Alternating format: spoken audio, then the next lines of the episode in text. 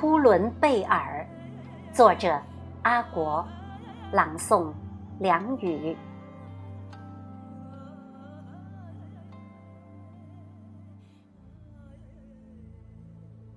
北方的北方，有一个叫呼伦贝尔的地方。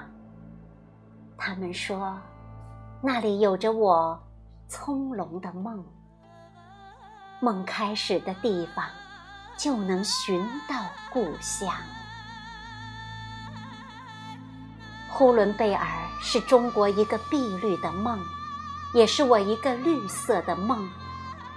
当梦中的草原在视野中延伸时，我一时竟有些恍惚。时值五月，草还不是碧绿。但草根萌发出的融融春意，在或平或缓的原上肆意涂抹，已经极大满足了眼球的渴望。偶尔会见到牛羊在草原上恬静地吃草，牛马似乎已经习惯了旅客的不期而至，即使你走到身边，它漫不经心地看一眼，便继续低下头吃草。羊毛还未剪去。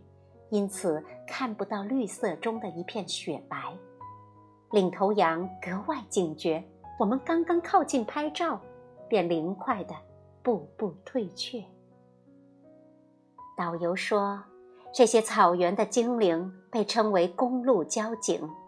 当他们任意一头徜徉的穿过窄窄的国道时，所有的车便会停下来，目视他们大摇大摆的。晃悠到公路的另一端，在窄窄的国道，经常上演人给动物友善让路的场景。在疾驰的小巴上，看到草原像一块巨大的画板，徐徐展开。手机收到了中国驻俄罗斯大使馆的温馨提示短信：伊拉溜借庄在草原间。蜿蜒而上。导游说：“界碑对面就是俄罗斯国界。”此刻，我正在祖国的最北方，我正在被称为“北国碧玉”的呼伦贝尔大草原上游走。在中国的版图上看，这里是一粒绿色的鸡冠花。终于到达蒙古包，马脸木桩、敖包装台、乐乐车，还有一座座洁白的蒙古包，在蓝天白云下显得圣洁典雅。